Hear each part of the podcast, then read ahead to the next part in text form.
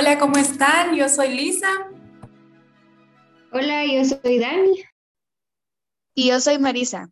Hoy les traemos ya el último episodio de esta mini temporada que tuvimos enfocada al estudio y pues qué mejor manera que cerrarlo con el tema de procrastinar. Sí, y es que la, es que la procrastinación es un mal hábito que todos tenemos en algún momento de nuestra vida y que hemos vivido.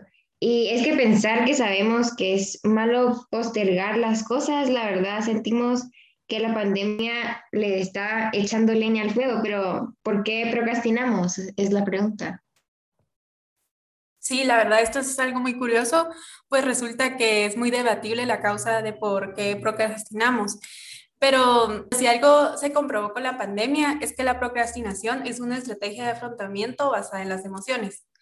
Y es que como ya hemos mencionado en otros podcasts, la pandemia ha provocado una crisis global de salud mental porque ha dejado a muchas personas afrontando el miedo y la frustración, que a menudo permiten que la procrastinación gane la batalla en nuestros cerebros. Sí, yo recuerdo haber leído algo que decía que no es un problema de gestión del tiempo, sino que es un problema de gestión de las emociones. Sí, cabal, y creo que es bueno dejar en claro que la procrastinación no es un defecto pues del carácter o una maldición misteriosa que ha caído en nuestra habilidad para administrar el tiempo, sino también es una manera de enfrentar las emociones desafiantes y estados de ánimo negativos que pues se van generando por ciertas tareas que nos causan aburrimiento, ansiedad, inseguridad, frustración, resentimiento y pues más cosas.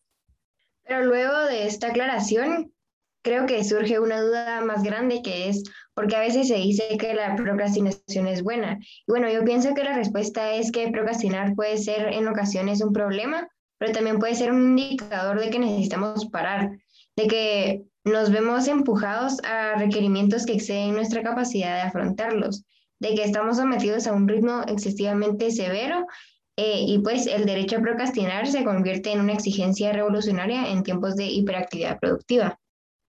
Sí, creo que tenés toda la razón, porque sí es una forma de despejarnos del estrés, pero eso sí, dejar para mañana lo que podemos hacer hoy es tan común hoy en día que ahí es cuando se vuelve peligroso. Sí, cabal, como dicen, todo en exceso es malo. Creo que en situaciones así es donde comprobamos que esta frase es muy real. Bueno, creo que a pesar de todo esto, lo, lo importante es que no nos desanimemos, porque si eres una persona que procrastina frecuentemente y deseas tomar acción para evitarlo, pues eh, hoy les vamos a dar algunos consejos para que ustedes dejen de sabotear su vida y así le pongan fin a la procrastinación. El primer consejo es identificar nuestras propias distracciones. Creo que a todos nos ha pasado que como que caemos en círculos de distracciones que en un principio pues parecen inofensivas, pero que realmente nos terminan apartando de las tareas y nos hacen perder la concentración. Por ejemplo, cuando nos llegan notificaciones de teléfono, publicaciones en redes sociales, que vamos a pasear a la cocina, etc.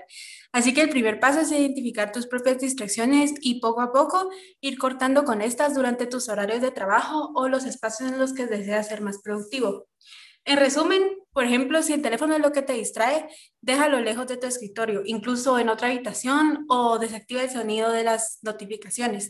Si te, distraes navegando en Internet, utiliza aplicaciones en el Internet que bloqueen los sitios que más visitas. Si hay alguien que te habla mucho, pues puedes pedirle amablemente que no te moleste durante determinadas horas.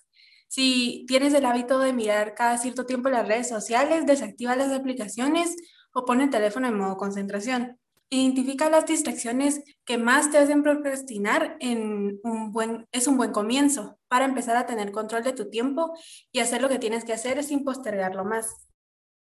El segundo consejo es que encuentres tu estrategia de productividad ideal. Existen muchos trucos de gestión del tiempo, pero realmente no hay uno que funcione para todos.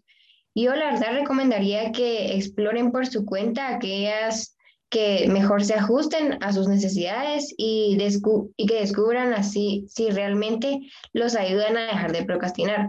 Y de verdad hay muchas formas, desde trabajar durante cortos periodos de tiempo, tomar descansos entre tareas, clasificar sus tareas por bloques. Cuando hablamos de estrategias de gestión del tiempo, hay de todo y para todos. Y si quieren un poco de orientación para esto, pueden ir a nuestro episodio donde hablamos sobre la gestión del tiempo.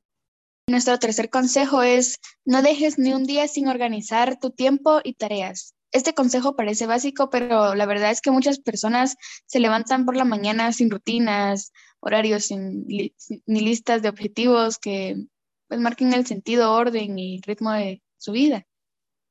Y si en este caso la verdad no tienen que sentirse mal por eso, lo importante es reconocer y, y actuar, porque a partir de ahora si deseas dejar de procrastinar, comienza por evitar empezar un día sin una lista de tareas y un horario establecido que puedas respetar. Y pues si un día fallas, no te desanimes, sigue intentando, porque cuando realizas una lista de tareas y organizas tus días por horas, estás ayudando a tu mente a instaurar nuevos hábitos, siendo capaz de definir el control sobre tu tiempo y tomar las riendas, dejarte llevar por cualquier distracción. El cuarto consejo es crear tu propio ritual para antes de trabajar. Muchas personas necesitan pues momentos de preparación antes de pasar a la acción. En este caso, antes de comenzar a tener tareas y responsabilidades de, de tu lista. Para esto podemos recomendarte el crear tu propio ritual antes de trabajar. Te ayudará a programar tu mente e indicarte que se acerca la hora de concentrarte y dejar al lado las distracciones. La idea es que no sea un ritual muy difícil que incite nuevamente a procrastinar. Es preferible que definas tareas sencillas como dedicar un par de minutos a estirar el cuerpo, hidratarte, realizar ejercicios de respiración, limpiar el escritorio, entre otras actividades simples que vayan centrando tu mente en lo que se debe hacer y no en lo que pues nos distrae. Lo importante es que pues lleguemos a identificar cuál es el mejor ritual para nosotros y lo repitamos día tras día antes de, de empezar a trabajar. El quinto consejo es primero haz las tareas y luego el ocio. Bueno, la verdad creo que con lo que con lo de la pandemia, el teletrabajo y el estudiar a distancia ha sido más fácil ser permisivo con tus tareas y horarios, anteponer las actividades placenteras con la excusa de más tarde tendré tiempo para acabar el trabajo. El problema es que esto en la práctica hace que tu mente empiece a priorizar erróneamente actividades de ocio como ver series, ver redes sociales u otras distracciones comunes en tu vida por encima de responder activamente a tus obligaciones. Lo ideal es anteponer las responsabilidades frente a aquellas tareas que disfrutamos hacer en nuestro tiempo de ocio, no solo porque así no estarías procrastinando y serás más eficiente en la gestión de tu tiempo, sino porque además recibirás una recompensa al final del día por haber trabajado activamente en tus objetivos. Y bueno, yo pienso que si sí quieres o piensas que necesitas distraerte para desestresarte, pues pon, ponte un horario de cuánto tiempo tienes para distraerte y luego y así es trabajando. Y bueno, el último consejo que les damos es trabajar en su capacidad de concentración y enfoque. Muchas veces los problemas de procrastinación parten de problemas de concentración y falta de foco, es decir, que tienen su origen en dificultades de atención que debemos atender. Cuando los niveles de atención son muy frágiles o vulnerables, tendemos a caer en distracciones para evitarlo. Entonces requieren indagar en aquello que consume su energía mental y roba su capacidad de enfocarse y poner atención en las actividades que estás realizando. Esto puede ser consecuencia de un descanso poco apropiado, estrés, escasa actividad física, falta de motivación y pues entre muchas otras razones. Entonces es conveniente que tomes el tiempo para analizar el porqué de esta falta de concentración y motivación para que puedas entrenar tus habilidades y concentrarte en las tareas que transformarán significativamente tu vida.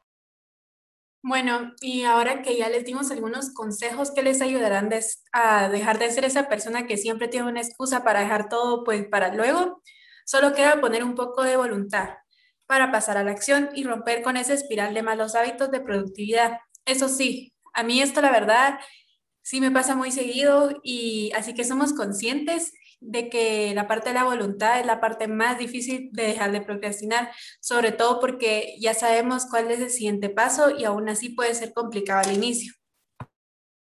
Sí, pero yo creo que así como la procrastinación en sí misma es un hábito que hemos desarrollado con el tiempo, las formas de vencerla también constituyen un hábito que, al igual que un músculo, se entrenan y modelan hasta que trabajan a nuestro favor.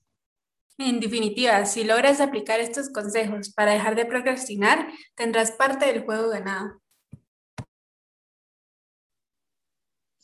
Así que ¿qué tal si en lugar de empezar mañana, comienzas a desarrollar estos hábitos a partir de ahora? Sí, aplícalos en, la siguiente tarea de tu lista. Pueden encontrarnos en Instagram como Mi Crecer de Cada Día y ahí ya nos contarás cómo te ha ido. Gracias por escucharnos y nos vemos en el siguiente podcast.